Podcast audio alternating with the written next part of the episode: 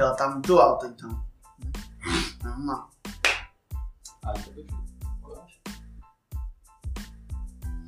Fala família, no episódio de hoje eu quero te convidar a não inverter essa ordem. Como assim, Júlio? Que ordem?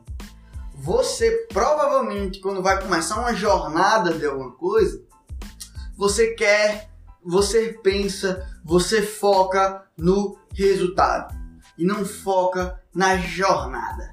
Então, por exemplo, se você vai entrar na academia, você já pensa no resultado, perder tantos quilos, em, em ficar, é, é, crescer tantos centímetros, não sei qual é o seu objetivo. Só que você não para e pensa que o foco não tem que ser no resultado. O foco tem que ser no que é necessário para fazer para chegar no resultado. E o resultado, família, é a consequência.